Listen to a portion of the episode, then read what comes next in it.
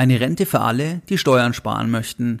Das ist die Aussage von einer Webseite, von einem Anbieter, der die Rürup-Rente anbietet. Und wir schauen uns jetzt in dieser Podcast-Folge an, was ist die Rürup-Rente, was sind die Vorteile, was sind die Nachteile und macht die Rürup-Rente als Baustein für dich, also als Baustein deiner privaten Altersvorsorge, macht es Sinn, eine Rürup-Rente abzuschließen? Darüber sprechen wir in der heutigen Podcast-Folge Nummer 230. Herzlich willkommen bei Geldbildung, der wöchentliche Finanzpodcast zu Themen rund um Börse und Kapitalmarkt. Erst die Bildung über Geld ermöglicht die Bildung von Geld. Es begrüßt dich der Moderator Stefan Obersteller. Herzlich willkommen bei Geldbildung. Schön, dass du dabei bist. Jeden Sonntag erhalten mehrere tausend clevere Geldbilder meinen wöchentlichen Geldbildung Newsletter. Bereits seit mehreren Jahren, seit 2014 und pünktlich versendet wie ein Schweizer Uhrwerk jeden Sonntag. In dem wöchentlichen Geldbildung Newsletter, da teile ich mit dir meine besten Anlagetipps, ich gebe dir weitere Hinweise, die dich, deine Geldbildung und vor allem dein Depot wirklich weiterbringen. Und diese Hinweise findest du nicht im Podcast und auch nicht auf meiner Webseite. In der Vergangenheit sprachen wir beispielsweise über neuere Investments von Warren Buffett, über das Thema der Bargeldbeschränkung, Bargeldobergrenze, über die neue Fondsbesteuerung, wir sprachen auch über Einstiegszeitpunkte, über die besten Direktbanken, sinnvolle Tagesgeldangebote und über viele weitere spannende Punkte. Wenn du hier noch nicht dabei bist, dann schließe dich uns gerne an und gehe jetzt auf www.geldbildung.de und trage dich direkt auf der Startseite mit deiner E-Mail-Adresse für den sonntäglichen kostenfreien Geldbildung Newsletter ein. Ganz wichtig, nach der Eintragung, da musst du deine E-Mail-Adresse noch einmal bestätigen und erst dann bist du offiziell dabei und erhältst jeden Sonntag noch mehr kostenfreie Geldbildung direkt in dein E-Mail-Postfach. In der heutigen Podcast-Folge Nummer 230, da möchte ich mit dir über ein ganz spannendes Thema sprechen, und zwar über die Rürup-Rente. Den Begriff Rürup-Rente, den hast du sicherlich schon mal gehört. Die Rürup-Rente, die gibt's seit 2005. Namensgeber ist Professor Bert Rürup. Und die Idee der Rürup-Rente ist letztlich, dass man eine Altersvorsorge versucht hat zu schaffen, die vor allem mit dem Ziel aufgelegt wurde, dass Freiberufler und Selbstständige da vorsorgen, also über eine Rürup-Rente, die jetzt nicht in der gesetzlichen Rentenversicherung pflichtversichert sind. Das heißt, als normaler Selbstständiger da wirst du ja nicht gezwungen, momentan zumindest noch nicht in die gesetzliche Rentenversicherung einzuzahlen. Das heißt, es kann sein, wenn du nicht einem Versorgungswerk angehörst, dass dann gar keine Vorsorge erfolgt. Und da hat der Gesetzgeber halt versucht, jetzt das zu bauen. Das heißt, die Rürup-Rente und dann versucht er über hohe Steuervorteile in der Ansparphase Selbstständige und Freiberufler eigentlich zu animieren, dass sie das abschließen. Und das ist dann eigentlich ja so von der Struktur her ein bisschen wie die gesetzliche Rente. Das heißt, es ist eine Leibrente. Es ist zwar kapitalgedeckt, nicht umlagefinanziert wie die gesetzliche, aber es ist eine Leibrente und es wird erst ab 62 bezahlt. Du kannst nie den Kapitalstock wieder zurückholen, sondern du bekommst einfach, solange du lebst, entsprechend eine Leibrente, je nachdem, wie viel du halt einbezahlt hast. Und das ist eigentlich so die Idee der Rürup-Rente. Und der größte Punkt, wie auch jede Rürup-Rente vermarktet wird, vielleicht hast du eine Rürup-Rente, vielleicht wurde dir eine Rürup-Rente schon mal angeboten, dann wird der Vermarkter, der Vermittler, der Berater, der wird dir das immer zu 99 Prozent über den Steuervorteil verkaufen, weil das klingt zu Beginn spektakulär. Das heißt, du kannst wirklich sehr, sehr viel von dem Geld, was du in eine Rürup-Rente reinlegst, kannst du erstmal abziehen von der Steuer als Sonderausgaben. Und zwar kannst du als Single im Jahr 2018 bis zu 23.712 Euro was du in eine Rürup-Rente einzahlst, abziehen, wobei davon 86 Prozent, und es ist ja gar nicht wenig. Das heißt, ein wesentlicher Anteil von dem, was jetzt ein Selbstständiger in eine Rürup-Rente einzahlt, das zahlt der Staat indirekt über den Steuervorteil. Das heißt, eine Rürup-Rente die wird zu 99 Prozent über den Steuervorteil vermarktet in der Ansparphase. Ob das ausreicht als Grund, das Ganze abzuschließen, das schauen wir uns gleich noch im Detail an. Das ist jetzt nur mal so viel vorab. Das heißt, wenn du eine hast, wenn dir eine angeboten wird, dann wird das immer über die Steuerthematik dir entsprechend verkauft. Es gab per Ende 2016 knapp zwei Millionen Rürup-Verträge. Es gibt deutlich mehr Riester-Verträge. Was aber wichtig ist, es kann jeder eine Rürup-Rente abschließen. Das heißt, es kann auch ein Beamter, ein Angestellter, jeder kann eine Rürup-Rente abschließen. Der Fokus richtet sich aber auf Freiberufler und Selbstständige. Das ist ein bisschen anders wie bei der Riester-Rente, wo ja nicht jeder förderberechtigt ist Entsprechend. Theoretisch kann sogar auch ein Angestellter sagen, er schließt eine Riester-Rente ab und eine Rürup-Rente. Das heißt, das ist nicht verboten, das ist möglich. Und wir schauen uns jetzt dann noch gleich an, inwieweit das Ganze Sinn macht, was es hier für Varianten gibt.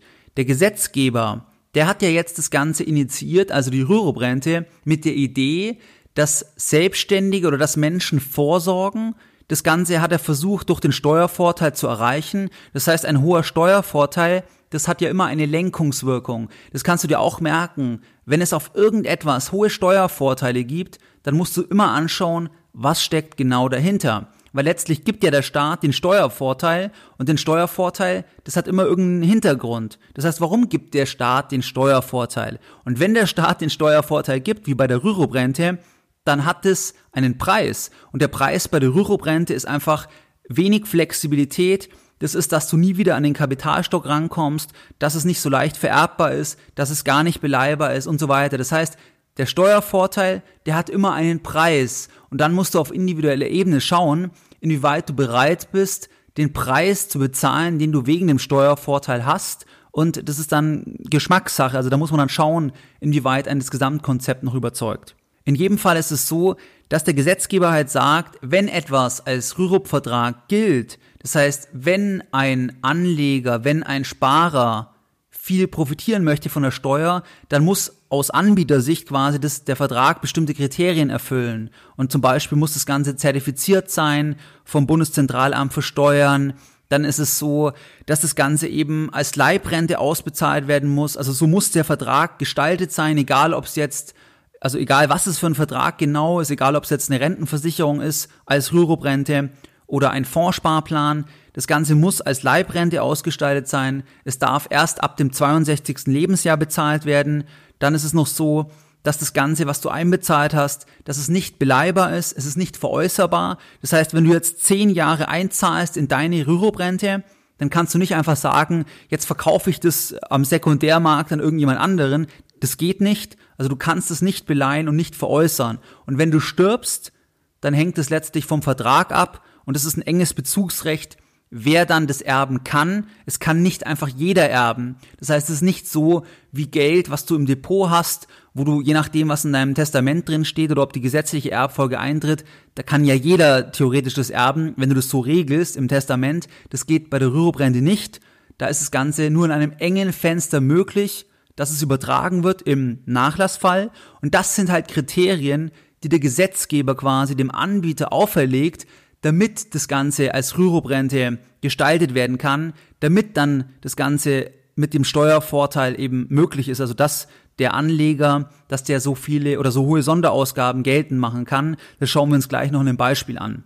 Die Rüruprente vom Produkt her, die kann unterschiedlich dann ausfallen. Das heißt, es kann eine Rentenversicherung sein, das kann ein Fondssparplan sein. Da muss man halt dann auch schauen, das ist auch ganz wichtig, jetzt unabhängig von den anderen Punkten, was macht Sinn? Also wenn du jetzt zum Beispiel eine Rüruprente abschließt, also jetzt im Jahr 2018 und das Ganze als klassische Rentenversicherung, das macht einfach gar keinen Sinn. Also wenn du jetzt zum Beispiel 35 bist und du schließt es für 30 Jahre ab, mit einer klassischen Rentenversicherung, die ja das Geld oder wo ja keine Zinsen mehr erwirtschaftet werden können, das, das ist also eine sehr schlechte Rechnung.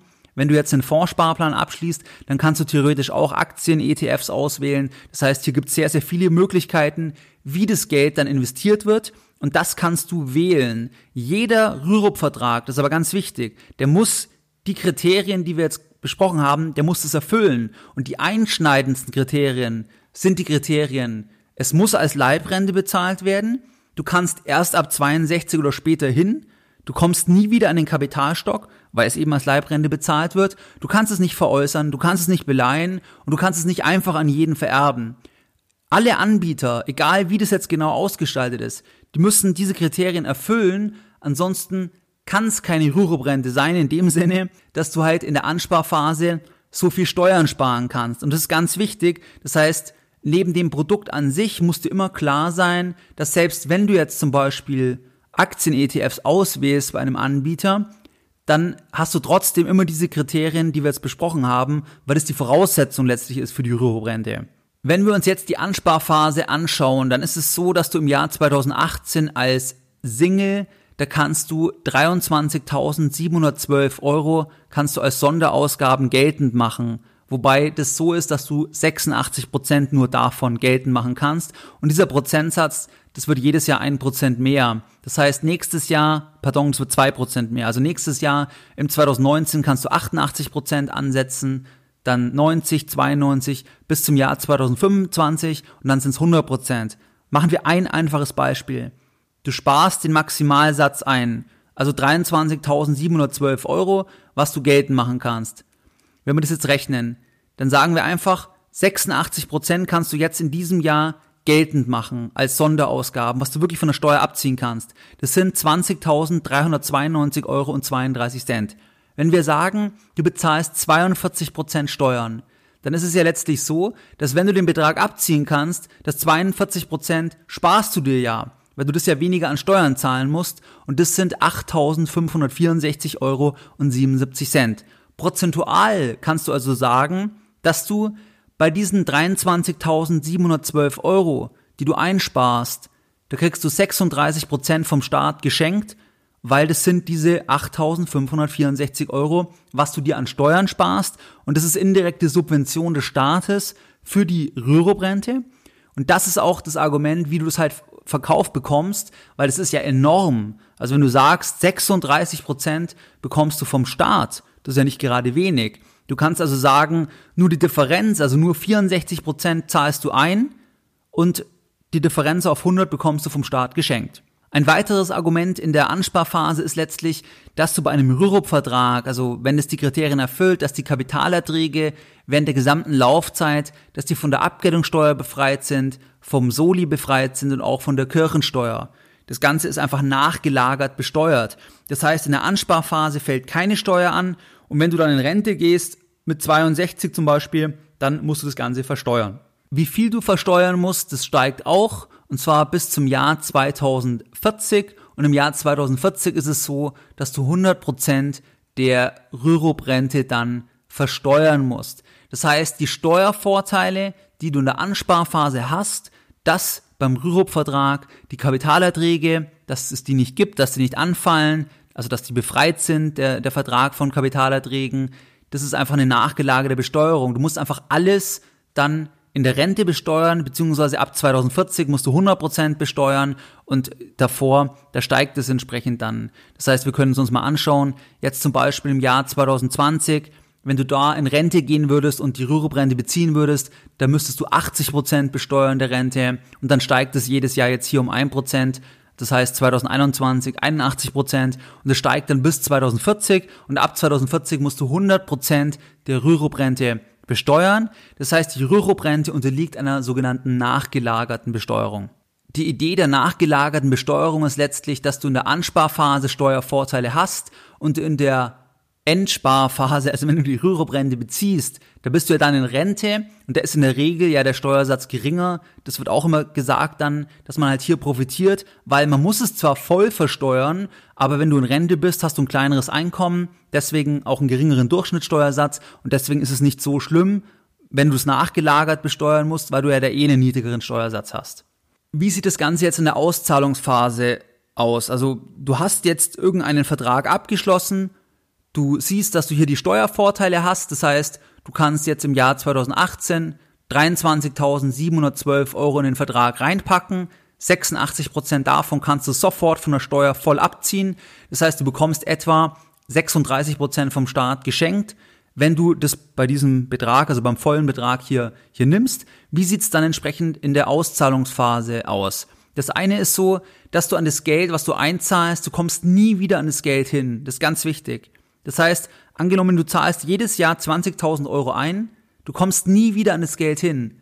Du kommst erst mit 62 hin und dann wird es aber bezahlt in Form von einer Leibrente. Also du kommst aber in den Kapitalstock nie wieder hin. Das ist ganz wichtig und das ist ja schon eine gewisse Einschränkung und der Gesetzgeber macht es halt, damit man eben nicht in die Versuchung kommt, also das ist ja eine Art ähm, Bevormundung oder Reglementierung, damit der Freiberufler oder der, der das abgeschlossen hat, damit der nicht das Geld jetzt ausgibt und für einen Porsche verwendet, sondern dass man gar nicht mehr hinkommt. Also man kann das Geld gar nicht ausgeben. Und manchmal kann es ja auch sogar gut sein. Das heißt, wenn jemand mit Geld nicht umgehen kann, dann kann es ja von Vorteil sein, wenn man gar nicht mehr hin kann. Und das ist auch hier die Intention des Gesetzgebers. Das heißt, du kommst nie wieder an das Kapital hin. Du kannst frühestens mit 62 dann in Form der Rentenzahlung das Kapital quasi aufbrauchen, beziehungsweise kommst dann ran. Und hier ist es halt auch so, dass letztlich das Ganze eine Wette ist. Das heißt, du bekommst es als Leibrente, wie auch die gesetzliche Rente, ist ja auch eine Rentenzahlung, wie auch Zahlungen aus Versorgungswerken. Und wenn du besonders alt wirst, dann kann es natürlich sein, dass du profitierst. Weil am Ende gibt es halt manche, die erleben die Rente nie, die haben einbezahlt, aber die erleben die Rente nie, die sterben sehr früh und andere werden sehr alt. Und das ist eigentlich eine Wette auf die eigene Endlichkeit. Das heißt, wenn du sehr alt wirst, dann profitierst du. Die Frage ist halt immer, wie alt musst du werden, damit du rechnerisch davon profitierst, dass es ein gutes Investment war. Das muss man immer im Einzelfall schauen. Und keiner weiß natürlich, wie alt man wird. Das ist ja generell das Konzept von Rentenzahlungen, dass es eine Absicherung ist, weil der Einzelne weiß nicht, wie alt er wird. Und es ist halt bei der Rentenzahlung egal. Auch wenn jetzt ein Arzt 110 werden würde, dann bekommt er ja trotzdem weiter die Rentenzahlung. Dann wäre jetzt das Versorgungswerk für ihn genial gewesen, weil er einfach sehr, sehr lang davon profitiert hat. Und das ist also immer eine Wette auf die Endlichkeit. Und auch bei der Rüruprente gilt, wirst du extrem alt, dann ist es für dich natürlich von Vorteil, dass es dieses Leibrentenmodell ist. Die Besteuerung erfolgt, wie gesagt, bei der Rüruprente nachgelagert. Das heißt, du musst es dann mit deinem persönlichen Einkommensteuersatz versteuern, wobei der Anteil der der Besteuerung unterliegt, der steigt und der steigt eben bis zum Jahr 2040 und dann beträgt er 100 Prozent. Dann muss also die gesamte Rüruprente versteuert werden. Das ist übrigens auch ein Unterschied, wenn du jetzt privat vorsorgst, also sagen wir, du legst einfach Geld auf ein Tagesgeldkonto, dann sparst du ja aus deinem versteuerten Einkommen. Und wenn du dann von dem Tagesgeldkonto dir eine Rente zahlst, also zum Beispiel zahlst du dir dann, was weiß ich, 1000 Euro jeden Monat zusätzlich zu irgendeiner anderen Rentenzahlung, dann unterliegt es ja keiner Versteuerung, weil das ist ja aus deinem versteuerten Einkommen angespart worden. Genauso auch zum Beispiel, wenn du ein Eigenheim hast mit deiner Frau zusammen beispielsweise, ihr verkauft es dann im Alter, weil die Kinder ausgezogen sind und dann verlebt ihr das Geld eigentlich, dann ist es ja komplett steuerfrei. Wenn du mehr als zehn Jahre die Immobilie hattest, dann bekommst du zum Beispiel 600.000 Euro, das ist steuerfrei und dann kannst du ja dir eine eigene Rente zahlen. Das ist dann komplett steuerfrei. Und bei Rürup ist es halt so, du hast die Steuervorteile in der Ansparphase, aber es unterliegt dann der vollen Besteuerung im Alter, beziehungsweise halt mit diesem ansteuernden Anteil und ab 2040 halt 100 Prozent. Ein weiterer Aspekt, was ich auch von Zuschriften weiß, ist letztlich, dass dann teilweise zum Beispiel Selbstständigen, die jetzt aktuell freiwillig gesetzlich versichert sind in der Krankenkasse, wo dann gesagt wird, ähm, schau mal oder schauen Sie mal, schließ jetzt noch die private Krankenversicherung ab und dann noch zusätzlich eine Rürup-Rente, dann hast du mehrere Vorteile, weil nämlich die Rentenzahlungen aus der Rürup-Rente, die musst du zwar versteuern mit der Einkommensteuer, aber wenn du jetzt privat versichert bist, dann fällt keine Kranken- und keine Pflegeversicherung an. Bei der Rürup-Rente ist es so, dass wenn du gesetzlich pflichtversichert bist oder wenn du privat versichert bist in der Krankenkasse, dann musst du hier keine Beiträge bezahlen. Wenn du aber als Selbstständiger freiwillig in der Krankenkasse bist, in der gesetzlichen, dann unterliegt es dann wieder entsprechend den Krankenversicherungsbeiträgen im Alter, wenn du diese Rürup-Rente dann entsprechend beziehst. Was sind jetzt die Vorteile, was sind die Nachteile? Die Vorteile oder der Vorteil womit du es verkauft bekommst, ist ganz klar immer der Steuervorteil, weil es halt enorm ist. In unserem Beispiel, da war das bei dem Höchstbetrag, dass du 36 Prozent vom Staat geschenkt bekommen. Das heißt, du musst nur etwas mehr wie 60 Prozent selbst bezahlen und den Rest bekommst du. Du darfst aber nicht vergessen, du musst trotzdem die 60 Prozent selber bezahlen und kommst an das Geld nie wieder hin. Das werden wir gleich bei den Nachteilen dann entsprechend sehen. Ein weiterer Punkt, ein weiterer Vorteil könnte sein, dass wenn du extrem lange lebst, das heißt, wenn du ab 62 die Rente beantragst und du wirst 110, dann profitierst du natürlich, weil das Ganze halt lebenslang läuft als Leibrente. Ein weiterer Punkt ist, dass die Wertsteigerungen, also vom Vertrag selbst, zum Beispiel wenn du jetzt Aktien-ETFs ausgewählt hast, im Mantel oder im Rahmen dieser Rürup-Rente, dann hast du hier keine Steuern in der Ansparphase, weil es der nachgelagerten Besteuerung entsprechend unterliegt. Du kannst die Sparraten Die kannst du anpassen in der Regel. Das heißt, du kannst die hochsetzen, wenn du jetzt sehr gut verdient hast in einem Jahr und dann wieder runtersetzen. Das ist hier eine gewisse, oder du hast hier eine gewisse Flexibilität. Dann das Thema Krankenversicherung. Das Ganze ist ohne Beiträge im, im Alter, in der Rente. Nur dann, wenn du freiwillig in der gesetzlichen Rente, äh, in der gesetzlichen Krankenkasse bist, dann unterliegt es der Krankenkassenpflicht oder dem Beitrag. Ansonsten nicht. Also wenn du privat versichert bist oder wenn du pflichtversichert bist, dann unterliegt es nicht dem äh, Krankenkassenbeitrag.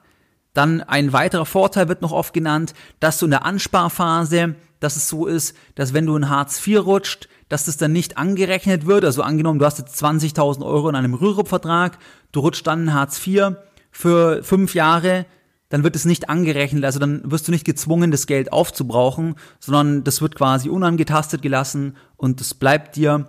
Ist auch die Frage halt, wenn man das dann bis ins Alter ähm, rechnet, wenn jetzt jemand ganz lange in Hartz IV ist, weiß ich nicht, inwieweit dann wirklich es realistisch ist, dass dann ein Rürup-Vertrag vorhanden ist, wo, wo ein hoher Betrag über der Grundsicherung monatlich rauskommt als Rente, aber gut, zumindest ist es ein Vorteil unter Umständen, was einfach oft auch genannt wird. Was sind die Nachteile?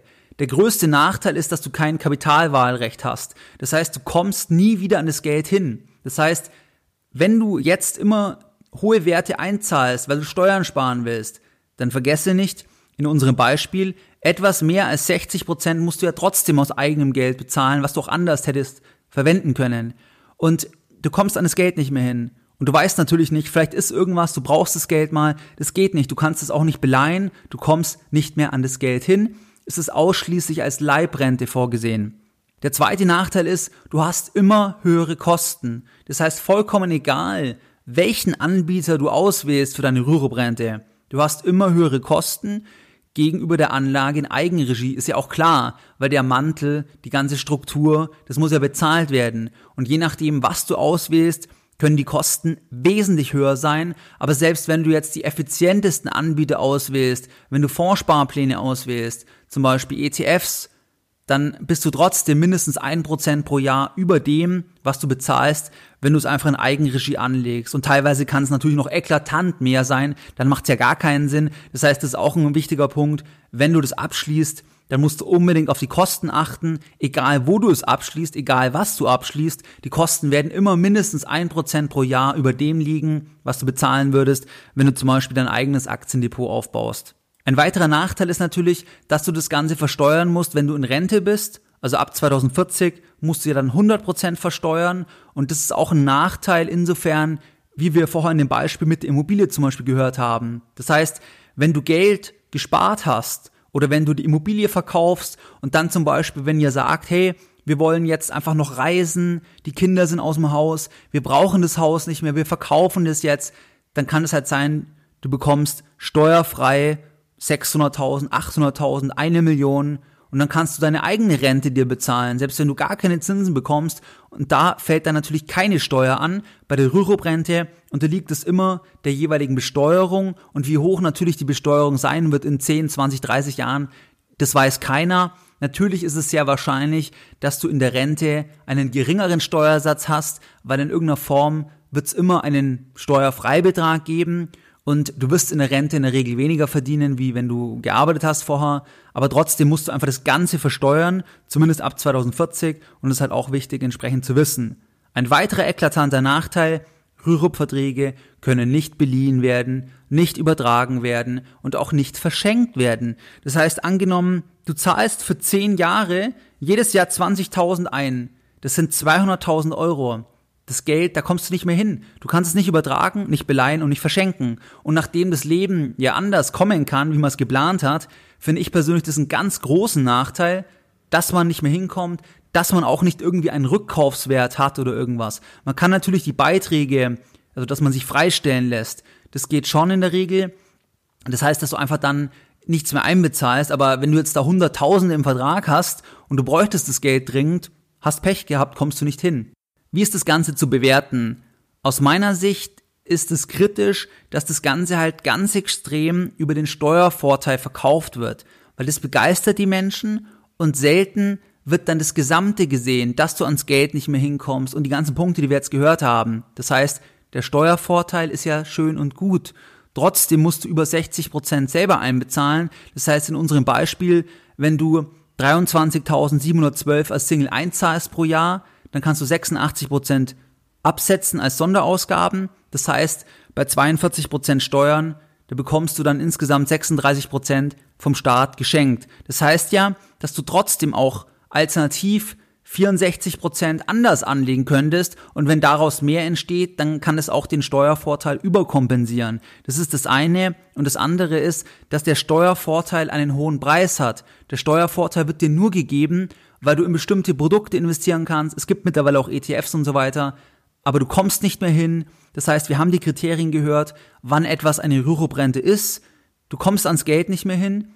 Du kommst erst an die Leibrente mit über 60 keine Ahnung, vielleicht wirst du schon mit 40 in Rente gehen oder mit 50 oder mit 55, ich weiß es ja nicht. Das heißt, du musst halt schon sehr weiträumig alles festlegen. Und meine Erfahrung ist, dass sich Sachen sehr, sehr oft ändern können und keiner weiß ja, wie die Welt in 20, 30 Jahren aussieht. Und wenn man halt heute Kapital, viel Kapital in etwas einspart, wo ich erst, wenn ich jetzt zum Beispiel 40 bin, oder wenn du jetzt 40 bist, dann kommst du erst in 22 Jahren, also ab 62, in Form einer monatlichen Leibrente wieder an das Geld in irgendeiner Form hin. Und ich weiß ja nicht, es kann einfach sich viel ändern. Vielleicht wirst du auswandern, vielleicht wirst du aussteigen, vielleicht wirst du dich selbstständig machen und brauchst viel Geld. Wenn du jetzt zum Beispiel als gut verdienender Angestellter die Rüruprente verwendest. Es kann, wie gesagt, jeder eine Rüruprente abschließen. Das heißt, du musst dich schon ganz schön festlegen und der Steuervorteil, mit dem es vermarktet wird, den bezahlst du teuer mit Inflexibilität, mit höheren Kosten und so weiter. Das heißt, es ist nicht irgendwie eine klare Sache. Nur weil du Steuern sparst, im ersten Schritt heißt es nicht, dass es insgesamt dann, dann sinnvoll ist. Und meiner Erfahrung nach ist es aber einfach so, dass halt die Menschen, die schauen vor allem auf die Steuern und der Professor Max Ott hat mal gesagt, dass bei vielen Deutschen der Steuerspartrieb ausgeprägter ist als der Sexualtrieb. Das heißt, dass wirklich das Thema Steuern, das zündet einfach. Weil wenn jemand 150.000 verdient, und ein Berater sagt jetzt, schauen Sie mal, Sie können jetzt im 25.000 oder, oder diese 23.712 und davon 86 Prozent sofort abziehen. Und das Geld haben Sie ja, weil Sie es ja angelegt haben dann.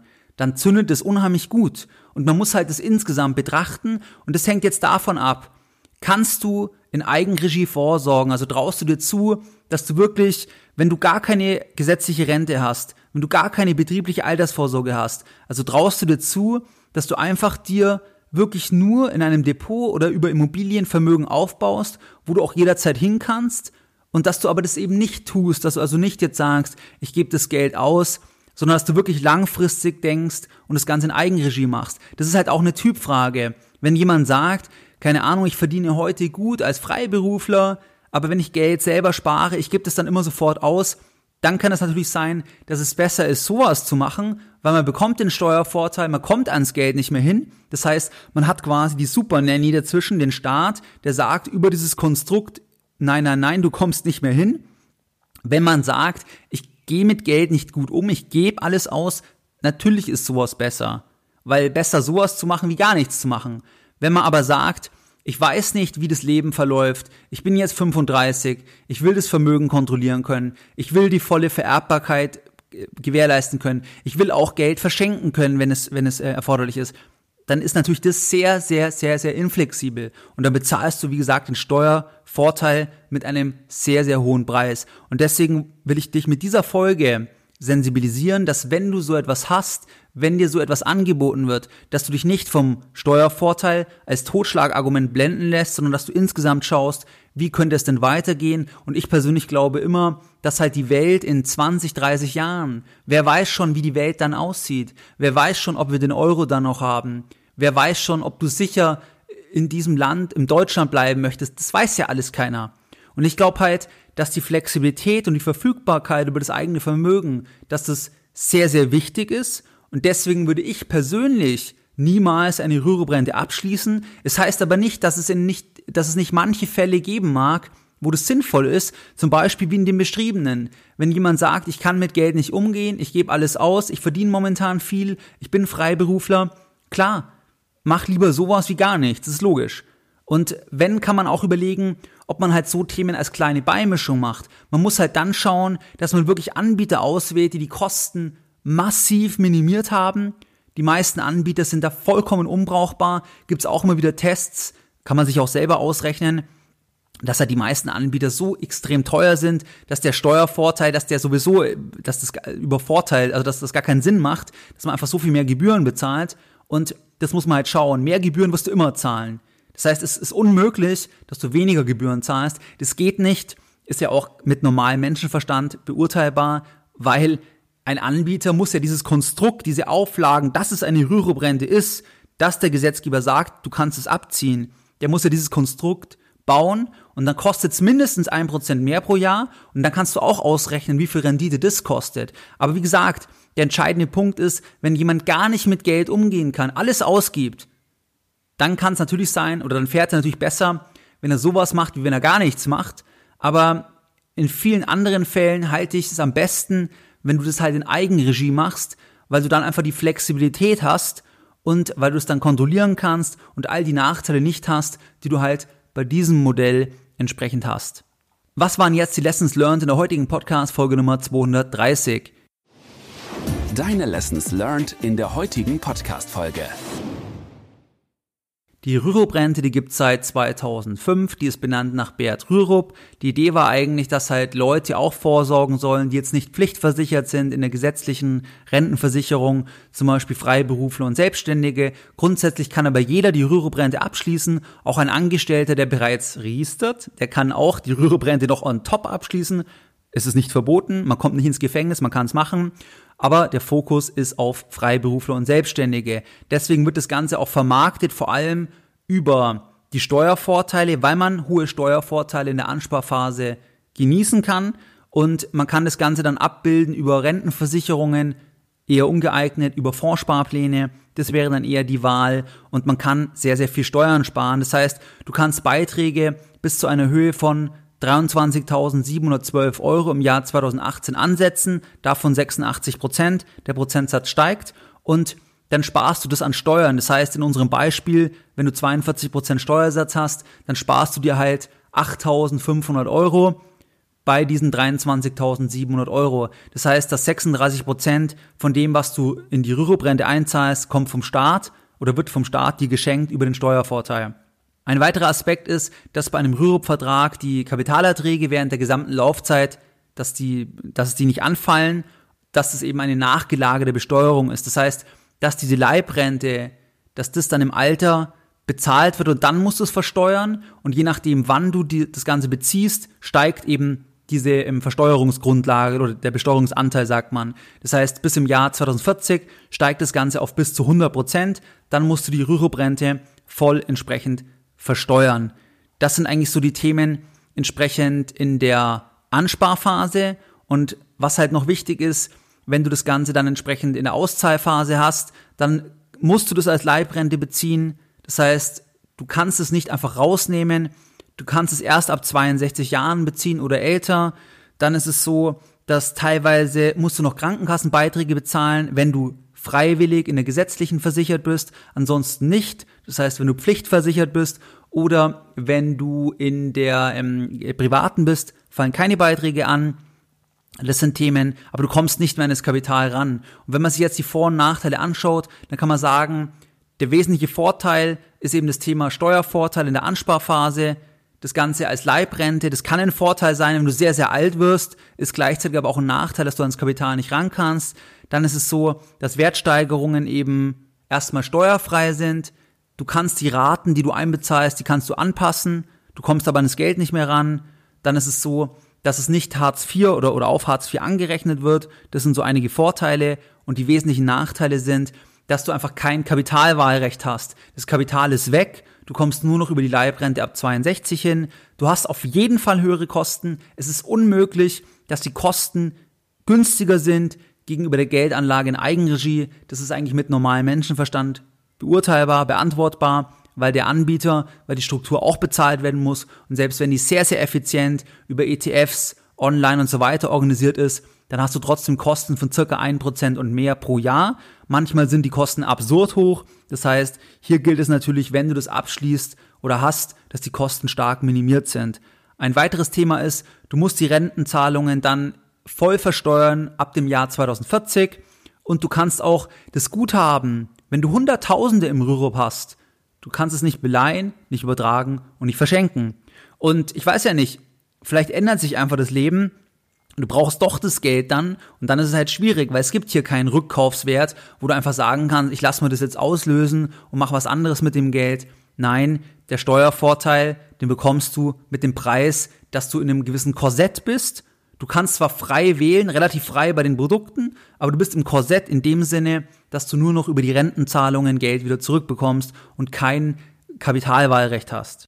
Wenn du stirbst, dann gibt's je nach Anbieter unterschiedliche Regelungen. Da gibt's zur Hinterbliebenenversorgung, dass dann die, äh, die ähm, Erbberechtigten, zum Beispiel deine Frau oder auch die Kinder noch was bekommen. Das muss man dann anschauen. Aber es ist nicht so frei wie bei normalem Vermögen. Das heißt, das Ganze ist nur in einem engen Fenster möglich und ist dadurch auch, sage ich mal, von Nachteil. Weil wenn du jetzt zum Beispiel alleine bist, keine Kinder hast, dann kannst du es gar nicht vererben. Also du kannst du nicht sagen, ich vererbe das an irgendeine bestimmte Person, die ich gerne mag oder das weißt du ja oft auch gar nicht. Ich meine, das ist ja auch zum Beispiel so ein Punkt. Angenommen, man hat wirklich Hunderttausende da drin. Ich weiß ja gar nicht, vielleicht im Alter, in den letzten fünf Jahren meines Lebens, ist mir eine Person wichtig, die kannte ich vielleicht vorher noch gar nicht. Das weiß ich ja nicht vorher. Das muss ja nicht immer unbedingt der Ehepartner sein. Vielleicht ist man gar nicht mehr verheiratet, dann das weiß ja alles keiner. Du kannst aber nicht dann frei sagen, das Guthaben erbt Person X. Es geht nur in einem engen Fenster. Manchen Menschen ist es egal. Meiner Meinung nach ist ein Teil vom Sparen oder vom Vermögensaufbau natürlich, dass man abgesichert ist. Aber nicht wenig Anreiz ist doch auch, dass man sagen kann, ich kann was weitergeben an Menschen, die mir wichtig sind. Oft sind es die Kinder, oft ist es der Ehepartner, aber nicht in jedem Fall, weil es gibt ja auch Leute, die nicht verheiratet sind, die keine Kinder haben. Und da bist du halt hier einfach ein Stück weit eingeschränkter. Und ich halte das halt für wichtig, weil ich persönlich will schon, dass dann das, was ich aufgebaut habe, das, was ich habe, dass das an die weitergeht, an, wo ich wirklich möchte, dass die das dann bekommen. Und das kannst du halt hier entsprechend nicht wirklich. Das ist ein wichtiger Punkt, den du halt kennen solltest. Ob jetzt eine Rürup-Rente Sinn macht oder nicht, es kommt drauf an. In vielen Fällen ist die Bewerbung über den Steuervorteil, es klingt halt gut, es hat aber einen hohen Preis und ob du bereit bist, den Preis zu bezahlen, das musst du jetzt einfach selber immer für dich abwägen. Und wenn, musst du auf jeden Fall Produkte auswählen, die starke Kostenminimierung betreiben. Und ja, da musst du selber schauen, überzeugen dich die Vorteile, das haben wir jetzt ausführlich besprochen. Und dann musst du ein kostenoptimiertes Produkt finden. Und wenn, würde ich auch immer nur einen kleinen Teil machen. Das heißt, ich würde niemals die wesentliche Altersvorsorge über so ein Modell, also über die Rüruprente abbilden, wo du diese ganzen Einschränkungen hast. Wenn du sagst, ich spare da noch zwei, drei, vier, 5.000 im Jahr ein, 10.000, für mich ist das nicht viel, dann kannst du einfach sagen, das lasse ich mitlaufen und mal schauen, das ist ja egal. Aber ich würde nicht den Schwerpunkt auf so ein Produkt setzen, weil wir einfach nicht wissen, wie sich unser Leben entwickeln wird und vor allem nicht auf 20, 30 Jahre, wo keiner weiß, was dann mit dem Euro ist, wo er dann lebt, wie die Lebenssituation ist. All das weiß keiner und das Produkt basiert halt darauf, dass sehr, sehr viel zu Beginn einfach festgelegt ist und dafür bekommst du einen Steuervorteil und ja, das musst du selbst überlegen, inwieweit du bereit bist, den Preis der Inflexibilität zu bezahlen, um den Steuervorteil in Anspruch zu nehmen. Wie du es gewohnt bist, möchte ich auch die heutige Podcast-Folge Nummer 230 wieder mit einem Zitat beenden und heute ein Zitat von Geldbildung. Die besten Finanzberater sind gute Verkäufer mit wenig Fachkenntnis. Sie verkaufen aus voller Überzeugung ihre Produkte, weil sie wirklich selbst daran glauben. Gleichzeitig sind es aus Kundensicht die gefährlichsten. Mehr Informationen zu Themen rund um Börse und Kapitalmarkt findest du unter www.geldbildung.de. Und immer daran denken, Bildung hat die beste Rendite.